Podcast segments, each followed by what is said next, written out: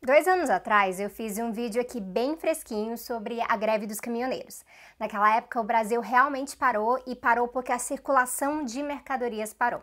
A gente teve desabastecimento de produtos essenciais, uma galera ficou em casa porque não tinha gasolina e agora eu tô relatando tudo isso para vocês porque eu tô pensando em como parece que isso foi há muito tempo, né? Mas foram só dois anos mesmo. Agora que a gente está vivendo sobre a pandemia e com a importância do isolamento social, eu acho importante também retomar a parte daquela discussão sobre o que aconteceu naquela época, porque hoje parece um pouco, só que de forma global, com uma crise sanitária enorme no meio e pessoas morrendo. As coisas aqui no Tese 11 mudaram um pouco, como vocês podem ver, mas o conteúdo dedicado e responsável segue o mesmo, então segura aí que o tema do vídeo de hoje é sobre a importância da classe trabalhadora, porque na verdade são os trabalhadores que realmente fazem tudo acontecer.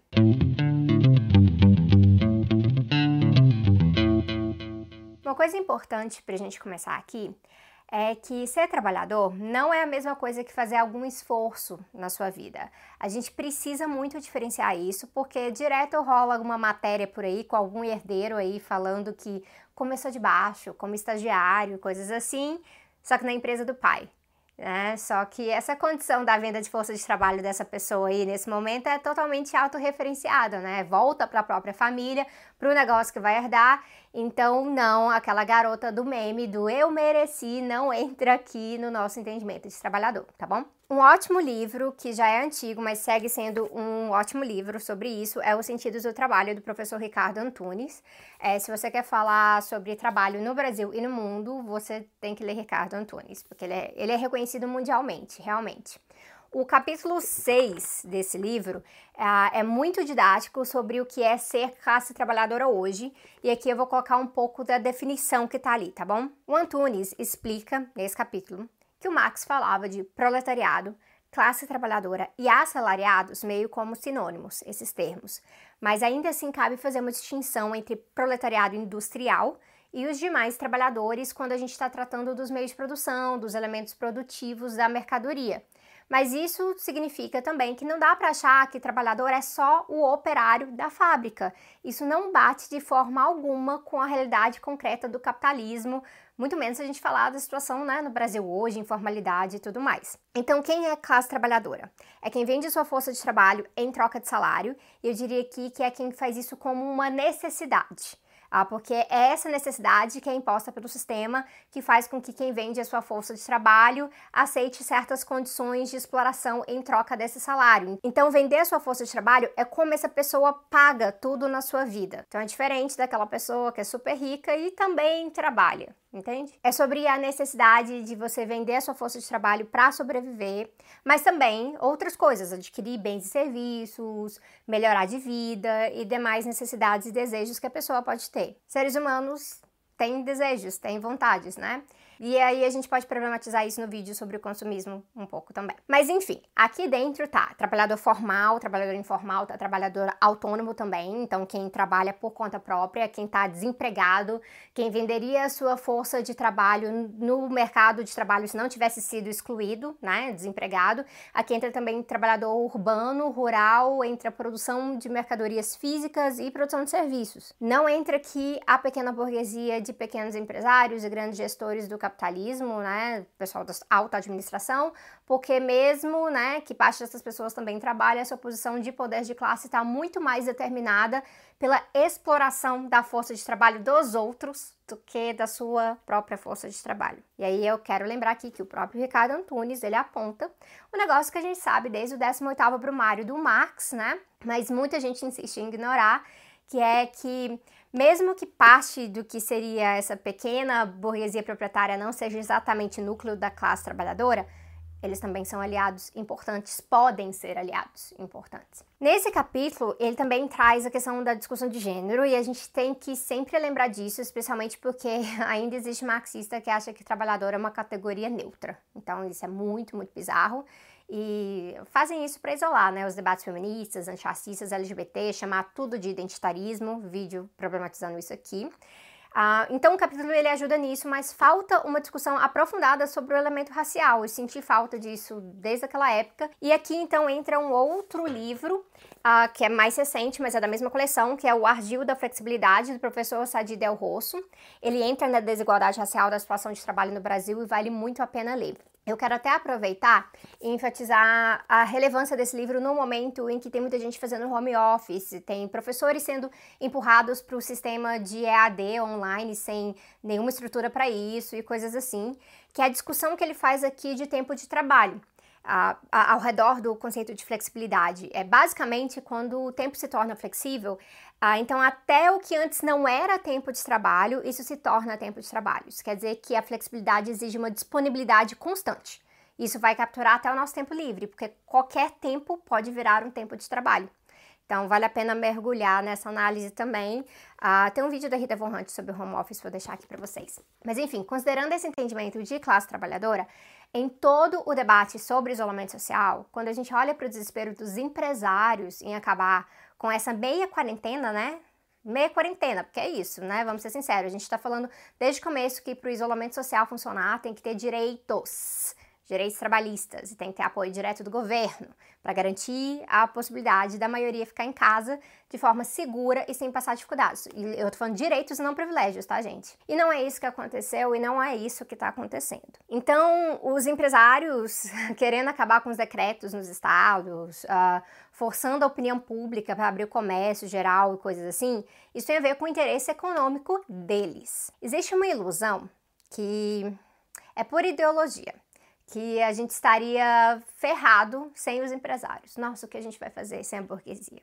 Porque eles investem, porque eles geram empregos, que a gente deveria ser muito, muito grato pela essa grande bondade deles. Mas uma situação como a nossa hoje, que é muito, muito mais geral do que na época da greve dos caminhoneiros, mais grave, né? Isso demonstra muito bem que é o empresário que precisa do trabalhador. O trabalhador não precisa do empresário, ele precisa de salário, de remuneração, de condições próprias para produzir. Isso não precisa ser com o empresário. E a realidade é que no mundo como esse em que a gente vive, é, tem como ter produção sem empresário, tá? mas não tem como ter produção sem trabalhador. Vou abrir um pequeno parênteses aqui agora, porque existe uma discussão sobre automatização e futuro do trabalho, que eu não posso adentrar agora, senão esse vídeo vai perder meio que uh, o fio da meada.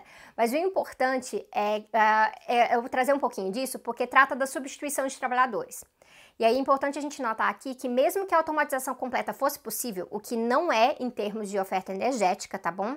Se a tecnologia estiver na mão do burguês, eles ainda vão ter que oferecer alguma forma de emprego assalariado, alguma forma de renda, alguma coisa para terem consumidores, né? Em primeiro lugar. O trabalhador ele também é consumidor.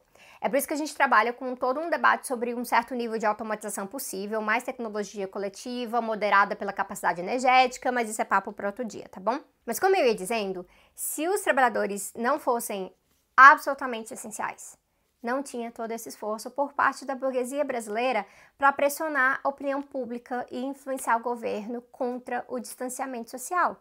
Porque o fato, gente, é que na maior parte da economia, e principalmente nesse sistema produtivo industrial que eu falei antes, se os trabalhadores param, a produção para. E aí a circulação de mercadorias para.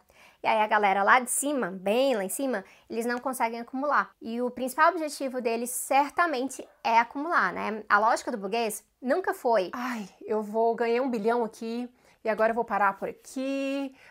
Um, então tá bom, tô satisfeito. Não, é sempre como seguir ganhando, explorando mais, colocando mais pressão no metabolismo da natureza também para aguentar tudo isso. Deve ter alguma exceção por aí, mas não é o caso. Todas as projeções de depressão econômica, né, porque já tá nesse nível de depressão, tem a ver com o trabalhador parado e também com o consumo diminuindo em consequência disso. E olha que não são todos os trabalhadores estão parados, óbvio, né? É seguro a gente afirmar que a maioria dos trabalhadores brasileiros estão trabalhando sem isolamento ou estão trabalhando muito mesmo sob isolamento. Mas está diminuindo o ritmo das coisas, né? Inclusive essa parte do consumo é central aqui. É por isso que é muito importante refletir também que quando a gente fala de 1 de maio, a gente está falando de dia do trabalhador, não do trabalho. Então, não é um dia de presente que a burguesia, os governantes deram pra gente nem nada, mas é um dia de luta. É um dia que tem um histórico que vem da luta, da luta de socialistas, que vem de um acúmulo de greve, greve geral, de manifestações.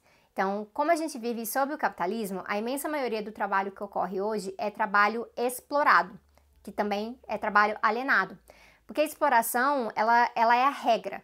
Exploração, ela não é só o extremo de trabalho precário, com agressão, com abuso, Uh, análogo à escravidão, apesar de sim, isso também ser um foco muito importante, eliminar esse tipo de situação, claro. Mas a questão é que se quase tudo é trabalho alienado, seria muito bizarro um dia do trabalho para celebrar isso, você não acha? Então eu espero que nesse contexto péssimo em que a gente está vivendo, que no meio da necessidade da resistência e da luta, que a gente se lembre que a organização da classe trabalhadora não é algo obrigatório porque alguém pensou, ai, vamos organizar trabalhadores. É, né? Então, assim, na verdade, é importante porque justamente são os trabalhadores que são chave para produzir, mas também para não produzir. E aí acabam tendo todo o poder, né? Quando organizados, obviamente, obviamente, de alterar essa realidade. Os burgueses, eles mandam hoje em dia, claro, eles têm poder econômico, político, mas a hora vai chegar, eu acredito que vai ficar claro para todo mundo que quem é dono do mundo mesmo é quem produz que é a classe trabalhadora. Se você gostou desse vídeo, não esquece de fazer aquela coisa toda de YouTube, curtir, comentar, compartilhar, se inscrever, se não tiver inscrito ainda, isso é muito importante.